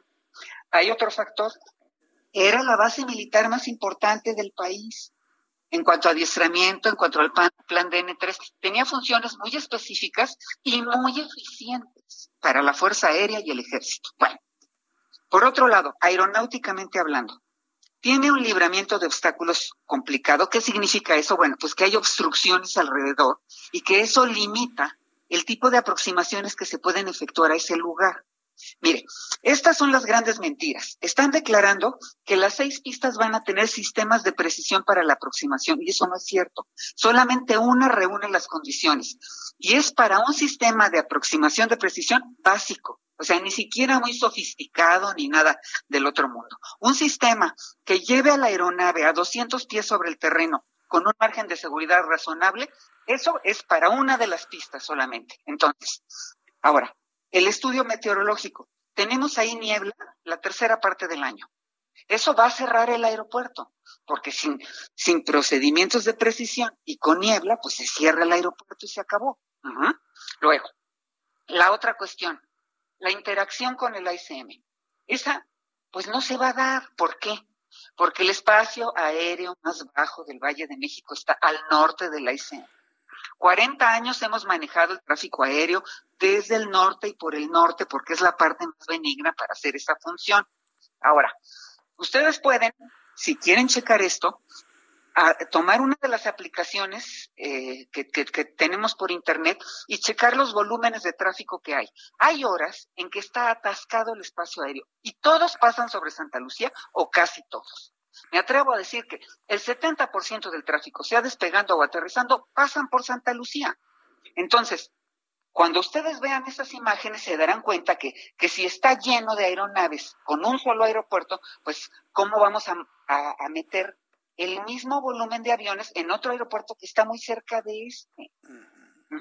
Entonces, ¿qué va a pasar? Bueno, ojalá y cumplan y lo certifiquen y hagan lo mejor que puedan ahí, pero el volumen de operaciones jamás va a llegar al que tiene la ICM, pero lo más importante, jamás van a poder operar los dos a máxima capacidad.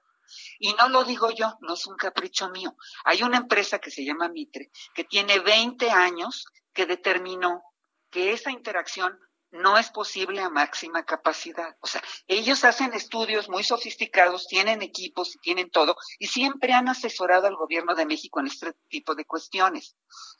El último estudio que se hizo fue en 2018 y Mitre le dijo al gobierno de México, no recomendamos que hagan un aeropuerto civil en Santa Lucía porque no habrá capacidad, máxima capacidad al mismo tiempo. Ahora, hay una responsabilidad de los controladores. Ellos van a separar el tráfico, pero ¿qué va a pasar? Vamos a operar condicionado. Si hay mucho tráfico en el ICM, pues no dejamos despegar nadie de Santa Lucía, ¿verdad? Hasta que se acabe la bola acá. Cuando terminemos con el ICM, pues entonces abrimos Santa Lucía y le damos este el servicio de control de tráfico aéreo. Pero la seguridad, no tiene ningún sentido eso. Tiene sentido. Bueno, pero son las decisiones con las que tenemos que lidiar, ¿me explico? Sí. Pues Entonces. Yo, le agradezco a usted que esa, esa valentía de decirlo, porque hoy muchos no lo dicen y dicen, no, sí, sí, sí, sí. Y, y, y, algunos que han sido llevados para que vean esa obra dicen, ay, no, qué, qué maravilla. Pero a mí la, la parte que me, me sorprende es que no haya conectividad en la zona, no hay forma de llegar. Se tarda unos dos horas y media en llegar al aeropuerto en caso de que despegara un, un, avión para llevarme a Guadalajara o llevarme a Acapulco. Mejor me voy por tierra, ¿no? Este... Claro. Y hay otra cuestión importante, la, con, la conectividad. Mire, este, si usted quiere volar de Asia a los Estados Unidos y luego a México, usted conecta en el mismo aeropuerto, en Los Ángeles, en Atlanta, en, en, en Denver, y, tarda usted unas dos horas en hacer la conexión. Si usted opera dos aeropuertos a la vez y tiene que conectar en uno diferente al que llegó, necesita un día para conectar. Eso no tiene, no es práctico. Eso la gente lo haría solamente que no tenga otra opción. Entonces, a ver, vamos a, teorizar un vuelo de Europa a Santa Lucía y que usted quiera conectar a Oaxaca y que no haya el vuelo en, Santa Lucía, pues usted tiene que trasladarse de Santa Lucía a la ICM, echarse unas tres horas porque se tiene que volver a documentar, meter las maletas, todo eso. O sea, le va a tocar, le va a tomar un día llegar de México a Oaxaca con una conexión así. Por eso, Aeroméxico sabiamente ya dijo que independientemente de que Santa Lucía tenga los requerimientos o no los tenga, ellos no se van a meter en problemas. Su esquema de negocio es la conectividad y por lo tanto ellos van a seguir operando en este aeropuerto porque aquí tienen sus conexiones. ¿Y qué les implicaría tener aviones en otro aeropuerto? Bueno, el doble de pilotos, el doble de aviones, el doble de gente en tierra. O sea, son razones que tienen una lógica, ¿no? Entiendo. Mire, tengo que ir a los anuncios, María Arriba. Después de los anuncios, le quiero preguntar dos cosas. ¿Qué va a pasar con las aerolíneas internacionales? Yo no creo que ninguna aerolínea internacional se atreva a aterrizar en un aeropuerto no autorizado ni por OASI ni por Mitre. Y que me platique qué pasa con la aproximación sur que se abrió esta aproximación sur al aeropuerto de la Ciudad de México para darle, entre comillas, espacio a Santa Lucía. Quiero regresar con estos dos asuntos después de los anuncios. Estoy conversando con María Larriba, es primera controladora de tráfico aéreo en nuestro país. Estamos hablando de las no posibilidades de la base militar de Santa Lucía. Regreso con esto después de los mensajes.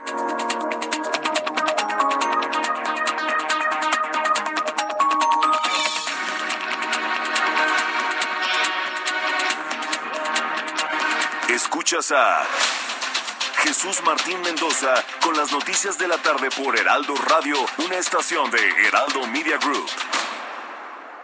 Heraldo Radio, la HCL se comparte, se ve y ahora también se escucha.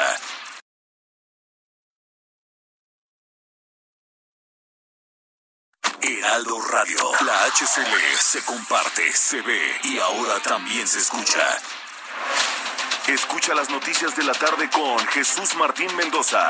Regresamos.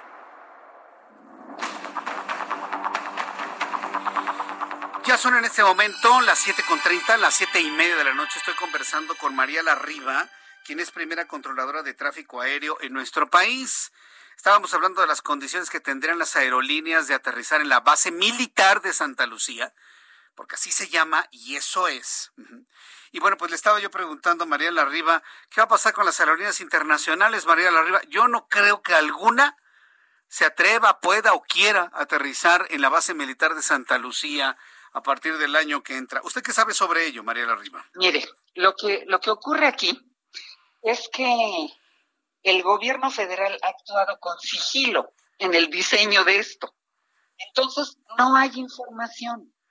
Mientras no haya procedimientos, procedimientos de salida, diseño de espacio aéreo, todo esté publicado, registrado internacionalmente, las aerolíneas no van a considerar ni operar allí hasta que no tengan la información correcta.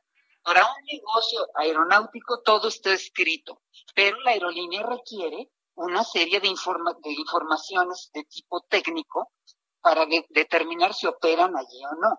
La verdad es que nadie va a opinar mientras no haya una información aeronáutica publicada donde la aerolínea puede evaluar si le conviene o no eh, operar allí. Ahora, mientras no haya certificación, no van a operar ahí, ningún vuelo internacional. Por eso las tres aerolíneas que inicialmente han aceptado volar ahí serán vuelos nacionales avalados pues por la Agencia Federal de Aviación Civil, que es nuestra autoridad local. Pero si no hay certificación internacional, no puede haber vuelos internacionales. Ahora, si en el camino se hacen las instalaciones adecuadas, las certificaciones y todo lo que se requiere, pues a lo mejor algunas aerolíneas evaluarán si podrán ir allí, pero hasta ahorita no hay ninguna información y por eso no hay opiniones serias. A ver, María Arriba, quiero, pedirle favor si se acerca el teléfono un poco mejor a su boca para poderle escuchar. A ver aquí. Ahí está usted mucho mejor. Bueno, a mí me queda claro que no habrá aerolínea internacional que aterrice en esa base militar. Entiendo que han querido abrirle espacio a ese espacio aéreo, eh, abriendo una aproximación al Aeropuerto Internacional de la Ciudad de México por el sur que más que el asunto del ruido, que bueno, pues este, pues ruido hay también, por ejemplo, en Balbuena y algunas colonias de la Venustiano Carranza. Eh, eh, aquí el asunto es la peligrosidad de la aproximación desde el sur, más largo, más combustible, tienen que librar el Teposteco, el Ajusco, el Popocatépetl. Bueno, entiendo que tienen que hacer malabares los, los pilotos para aproximarse. Eh, ¿Qué riesgos conlleva esta, esta aproximación que se ha abierto desde el sur de la Ciudad de México hacia la ISM? Bueno, no es la única, ¿eh? Las dos están iguales. Le explico. La razón escondida detrás de este rediseño es liberar el espacio aéreo de Santa Lucía. Eso no se logró, pero fíjese, lo primero que hicieron fue mover las llegadas hacia el oeste y ponerlas embarradas al cerro. Eso aeronáuticamente no es recomendable porque provoca turbulencia, vuelo incómodo, eh, reduce las posibilidades de desviarse y muy mal tiempo. Una, una, de las características negativas de nuestro valle es que tenemos condiciones meteorológicas adversas por lo menos cuatro meses al año y eso lo produce la orografía. Entonces, si hay una recomendación internacional que dice que al diseñar llegadas o procedimientos, si puedes evitar que se acerquen a la orografía, lo hagas. Aquí no les interesó. Ellos lo que querían era liberar Santa Lucía. Nada más que pasó una cosa. Cuando empiezan a ver con un volumen, con un buen volumen de tráfico esa llegada, resulta que era insuficiente. Y entonces por eso buscaron un lugar por el sur para diseñar otra llegada y repartir el tráfico de llegada entre la llegada del noroeste y la llegada del sur. Pero es la misma situación, muy cerca de la orografía, muy bajo, condiciones de turbulencia, condiciones meteorológicas adversas y lo que estamos viendo es que este rediseño no tiene la eficiencia que tenía el anterior. Y además el anterior, el tiempo de vuelo sobre la ciudad era muchísimo menor y muchísimo menos ruido. Ahora, lo que usted me dice de Balbuena, de Narvarte y todo eso, es diferente, porque en el procedimiento anterior, los aviones pasan sobre esas colonias ya en la aproximación final ya muy desacelerados. Ahorita las llegadas que tenemos, aparte de muy largas y de los inconvenientes que le acabo de enumerar, eh, eh, la aeronave tiene que estar haciendo ciertos ajustes a bordo y eso produce ruido. Ahora, hay otra duda enorme, porque mire, el gobierno se niega a exhibir los estudios que se tienen que hacer previos a un diseño como este. Entonces, los vecinos han estado insistiendo que se demuestre con un mapeo de libramiento de obstáculos que los aviones están en las altitudes correctas en esos sitios. Porque, a ver, ¿cuánto ha crecido la ciudad hacia el oeste en 10 años? Mm. ¿Cuántos edificios altísimos hay ahí? Entonces, no estamos seguros que eso se haya diseñado como debe de ser y no quieren exhibir los estudios. Y el ciudadano tiene derecho a conocer esa información. Y por eso se ha hecho grande el problema, y por eso los, los vecinos ya hicieron una asociación donde están tratando de defenderse de esta situación del ruido y de la incomodidad, pues por todos los medios, ¿no? Por el legal, por el, el tratar de lograr un diálogo con las autoridades que mienten, ¿eh? No ha habido un solo diálogo y lo que contestan son puras majaderías, que la gente se va a acostumbrar al ruido, que ellos saben lo que hacen, que ellos dicen lo que se tiene que hacer. No es así. Un gobierno tiene necesariamente que dar cuentas a la población y sobre todo si está siendo afectada, ¿no? Eh, yo a veces me pregunto si tienen que morir personas en un accidente aéreo sobre el Valle de México para entender que esto no, no es lo más conveniente, María Larriba. Me estoy yendo a un extremo que nadie quiere, ¿eh? Pero yo, cuando, yo cuando veo las aproximaciones entre aviones a menos de mil pies de quien va despegando y quien va aterrizando, simplemente me, me, me, quedo helado, ¿no? Y me han dicho, ay, son mil pies de distancia, dos mil pies. Oye, dos mil pies, mil pies es súper cerca del avión que va despegando por la parte de atrás del aeropuerto que da un giro prácticamente de 270 grados rumbo al poniente y el avión que va llegando por la zona sur. Por ejemplo, en este momento se está acercando un avión proveniente de Bogotá, de Aeroméxico, un Boeing 787, y bueno, pues ya llegó por Cuernavaca, ya tuvo que irse al oriente para librar el Teposteco. Se está llegando a las montañas del oriente, ahorita ya está dando vuelta a la derecha para entrar por Xochimilco, rumbo a Tlalpan y hacia Ciudad Universitaria. ¿Es necesario hacer este ceseo, estas heces? ¿Qué le implica a un piloto estar haciendo toda esta maniobra para llegar por el sur a la Ciudad de México? María Larriba. Pues le, pues le implica carga de trabajo y, implica más trabajo en la cabina, pero sobre todo, esto no era necesario. De verdad. Mire, hay otra parte de las reglas internacionales donde se indica que si tú tienes un procedimiento exitoso para el aeropuerto que tienes, nada más lo modifiques, lo vuelvas más preciso, lo cambies de navegación convencional a satelital, pero puede ser la misma trayectoria. Entonces, sí, yo estoy de acuerdo. Estas llegadas están muy complicadas, tienen muchos virajes, tienen muchos fijos, tienen muchas cosas, y por eso la insistencia de los vecinos y también de la parte técnica, porque obvio ellos tienen asesoría técnica y juicios y todo, y lo que se está solicitando es, por lo pronto, regresar al rediseño anterior, que trabajó muy bien con el aeropuerto de la Ciudad de México a máxima capacidad. Además, recordemos que es el único aeropuerto que tenemos. Hay que optimizar lo que hay. Ah, porque ya sabe, hay tres aeropuertos, sí, para eso me gustaban, plano y en el nivel del mar, pues hasta cuatro, ¿no? Pero aquí no tenemos esas condiciones. Nada. Entonces tenemos que adaptarnos a optimizar lo que tenemos y el diseño de espacio aéreo anterior a este era mucho mejor. María Larriba, yo le quiero agradecer mucho que me haya tomado la llamada telefónica el día de hoy. Eh, yo quisiera seguir conversando con usted sobre este asunto porque no va a parar ahí. Eh, hay, hay una orden, una insistencia, alguien lo llama terquedad o necedad de, hacer operar este aeropuerto en las condiciones que ya vimos que es prácticamente imposible. Es, y, lo que más me preocupa es que la gente involucrada se queda callado, a excepción de usted, que claramente lo ha dicho en este espacio y en otros, todos los riesgos que esto implica. Pero a mí me sorprende cómo pilotos, controladores, pues no dicen nada, ¿no? ¿Es, miedo, es temor o qué es eso, María? Mire, lo que, lo que sucede es esto, No, no van ellos a emitir una opinión antes de tiempo, tienen razón hasta que les llegue la información oficial. Lo que pasa es que lo del rediseño del espacio aéreo y estas afectaciones que yo les estoy diciendo, solamente las ven los controladores y una parte de los pilotos. Entonces, si no hay una publicación oficial, si no hay información oficial, no se puede emitir una opinión. Por eso la gente va a esas juntas que ellos convocan y nada más escuchan. Y a la hora que preguntan, nadie les resuelve nada. O sea, ahí están los técnicos, esos franceses de esa empresa que contrataron que se llama Nablu. Se les hace una o dos preguntas y no tienen la información que se les está requiriendo. Entonces, ¿es correcta la, actitud de pilotos, de aerolíneas, de todo el mundo? No hay que emitir una opinión a menos que tenga uno la información. Yo lo, le estoy opinando porque yo soy más especialista de espacio aéreo y de pilotaje o de aerolínea, ¿me explico? o sea, yo tengo, digamos, una embarrada de conocimientos de, de cosas que ellos requieren, pero sí sé lo que requiere un rediseño. Y por eso estoy emitiendo opinión. Y además me estoy basando en los manuales que tiene la Organización Internacional de Aviación Civil, que siempre deben ser consultados y seguidos para diseñar eh, María Larriba, agradezco mucho estos minutos. Gracias por su valor, por su claridad, por su disposición a aclarar todo esto. Le agradezco mucho, le envío un abrazo y le invito a una oportunidad futura. Muchas gracias, María. Con mucho gusto. Buenas noches. Buenas noches, que le vaya muy bien. María Larriba, primera controladora de tráfico aéreo en México.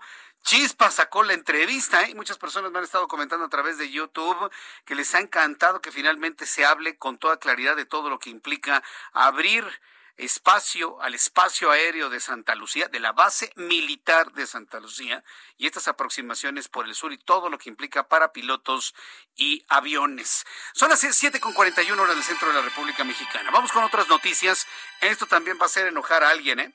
Hoy el Instituto Nacional Electoral le ha ordenado al presidente de México, Andrés Manuel López Obrador, sí, ordenado, ¿eh? No le pide, le solicita, oiga, por favor, no, no, no, es una instrucción por parte de la institución electoral de nuestro país que no emita comentarios sobre la revocación de mandato.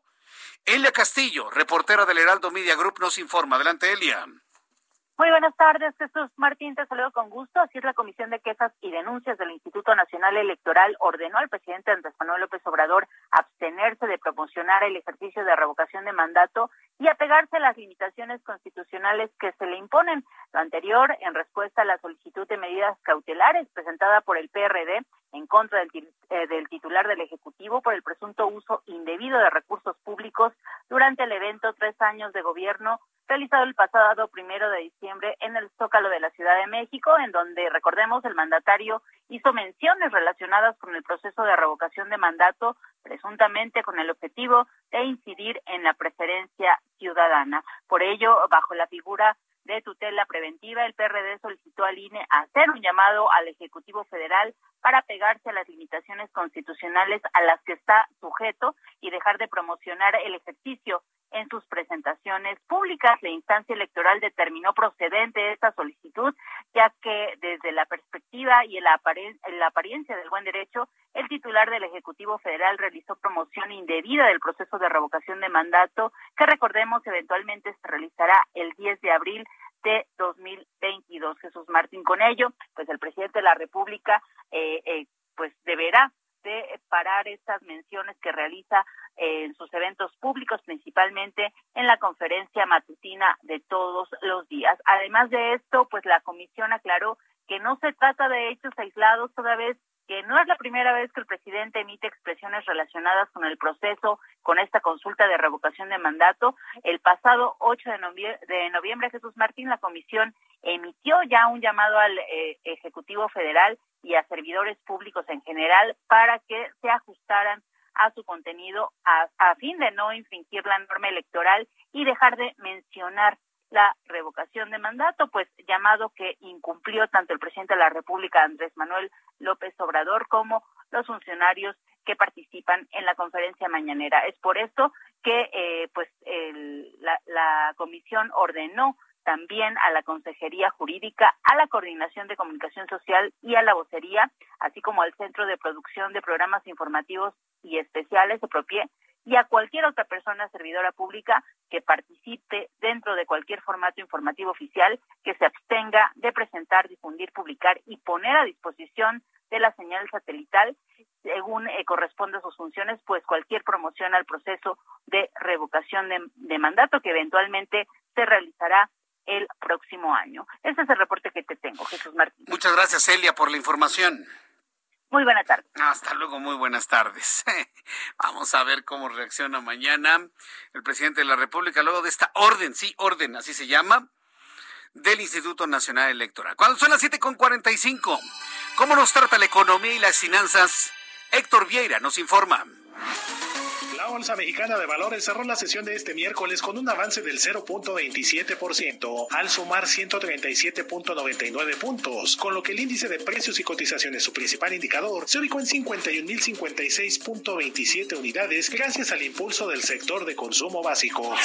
En Estados Unidos, Wall Street cerró con ganancias generalizadas ya que el Dow Jones avanzó 35.32 puntos, que lo colocó en 35.754.75 unidades. Por su parte, el Standard Poor's sumó 14.46 puntos para elevarse a 4.701.21 unidades. En tanto, el Nasdaq ganó 100.07 puntos, con lo que llegó a 15.786.99 unidades. En el mercado cambiario el peso mexicano se recuperó 0.28% frente al dólar estadounidense, al cotizarse en 20 pesos con 84 centavos a la compra y en 20 pesos con 96 centavos a la venta en ventanilla. El euro por su parte se cotizó en 23 pesos con 20 centavos a la compra y 23 pesos con 74 centavos a la venta. La calificadora Moody's calificó de positiva la inyección de 3.500 millones de dólares anunciada por el gobierno mexicano a Pemex, aunque aclaró que a pesar de esta medida, el flujo de efectivo y la calidad crediticia de la petrolera seguirán siendo débiles durante los próximos tres años. El presidente de la Asociación de Bancos de México, Daniel Becker, reconoció que el reto del Banco de México para el próximo año será mantener un equilibrio entre el crecimiento económico y el aumento de tasas de interés, y señaló que los países emergentes estarán atentos a los movimientos de la Reserva Federal de Estados Unidos. La Organización para la Cooperación y el Desarrollo Económico afirmó que la reciente reforma de pensiones en México fue la más integral entre los países del organismo, al incrementarse las contribuciones relacionadas con los ingresos, aunque advirtió que podría representar un alto costo debido a la posibilidad de incrementarse los retiros anticipados. El secretario de Desarrollo Económico de la Ciudad de México, Fadlala Cabani, anunció que existe interés de al menos tres empresas de la industria aeroespacial para invertir hasta 12 mil millones de pesos durante el próximo año en la zona industrial de Vallejo. El Instituto Nacional de Estadística y Geografía informó que durante el tercer trimestre del año, la productividad laboral registró un descenso del 2.03%, con lo que suma cinco periodos consecutivos a la baja y representa su peor caída desde el primer trimestre de 2020. Informó para las noticias de la tarde Héctor Vieira. Gracias, Héctor Vieira, por toda la información de la economía y las finanzas. Ya son las 7.47, 7.47 horas del centro de la República Mexicana. Muchas reacciones a la entrevista con María Larrima. ¿eh? Una gran cantidad de reacciones a la entrevista de María Larriba. Qué valiente mujer, ¿eh? Qué valiente. Y mire que yo se lo pregunté, ¿por qué otros controladores, por qué pilotos evadores no denuncian esto? Pues me dice que están a la espera. Yo, entiendo que al gremio lo, quiere defender, pero sí necesitamos más voces con valentía, con datos, con, eh, con, el, con datos en la mano, ¿no? Porque no, no se puede tampoco decir cosas sin fundamento. Decir, tener datos en la mano para poder ir sustentando esta serie de advertencias de peligro, porque no es otra cosa, ¿eh? Aquí no estamos hablando de, de, de, ay, están en contra de la 4T Jesús Martín como siempre. No, no, no es eso. Estamos advirtiendo la posibilidad de un peligro, de que gente muere en un accidente de aviación por la necesidad de cambiar un modelo este, aeronáutico en el Valle de México que implique un trabajo adicional, más gasto de combustible situaciones de eh, excesivo trabajo para los pilotos. Todo por un aeropuerto que no va a funcionar como dicen que va a funcionar. Pero bueno, que nadie nos diga que no se advirtió. ¿eh? Si, algo pasa, mire, como Poncio Pilatos, ¿eh? yo ya le informé. Ya cumplimos con esa labor de informar y de advertir los potenciales peligros. Sí, sí, sí, porque luego que nos digan, no, es que los medios no informaron. No, que para nada. Vamos con mi compañero Mario, Mariano Palacio con Bienestar H. El acceso a Internet debe incluirse en las encuestas de bienestar. A ver, coméntanos cómo es esto, mi querido Mariano. Bienvenido, muy buenas noches. Me da muchísimo gusto saludarte, querido Jesús Martín Mendoza, amigos del Heraldo Radio. Te platico, fíjate, esta ocasión voy a compartir contigo, es el resultado de un estudio repensando el bienestar social a partir de nuevas categorías, un acercamiento cualitativo que fue financiado por el Instituto de Investigaciones para el Desarrollo de Equidad. Este, esta investigación, Jesús Martín, identifica que la familia, la espiritualidad, la calidad de la educación, la calidad médica, el desempleo, las prestaciones laborales y el envejecimiento junto con la pensión son temas emergentes para medir el bienestar. Resulta, Jesús Martín, que este estudio revela que las personas temen un escenario en el que impera el trabajo sin prestaciones, que muchas personas en edad de trabajar están contratadas sin seguridad social y sin posibilidad de una pensión, además de estar preocupados por su salud física y mental y la falta de acceso a la cultura y al Internet, la falta del tiempo libre y a la inseguridad pública. Es lo que están manifestando las personas encuestadas, Jesús. Esta investigación se realizó antes de la pandemia, pero apenas se dio a conocer. En nuestro país, ya desde entonces, se reportaba que el acceso a Internet genera bienestar. Sin acceso a Internet surgen otros problemas como la falta de acceso a la información, la falta de acceso a la educación y al trabajo, lo que demerita pues el bienestar social.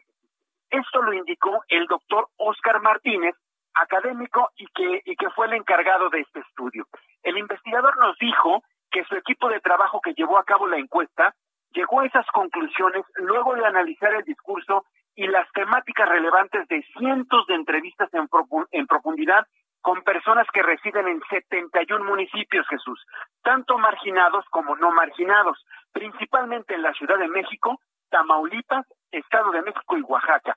Esto ha permitido constatar que el concepto de bienestar no ha alcanzado un, consenso en su definición, porque abarca diversas dimensiones, la social, la subjetiva, la objetiva y la comunitaria con sus subcategorías, y dice que en este sexenio, en el actual sexenio del, del presidente López Obrador, todo mundo habla de bienestar, pero prácticamente nadie, Jesús, te dice lo que es, lo que significa y lo que implica. La investigación intentó recuperar el significado del bienestar a partir de las entrevistas realizadas que reflexionaron sobre educación, empleo y protección social, también en ingresos, salud, condiciones de vivienda, capital social, uso de la tecnología, el Internet, cultura y el ocio.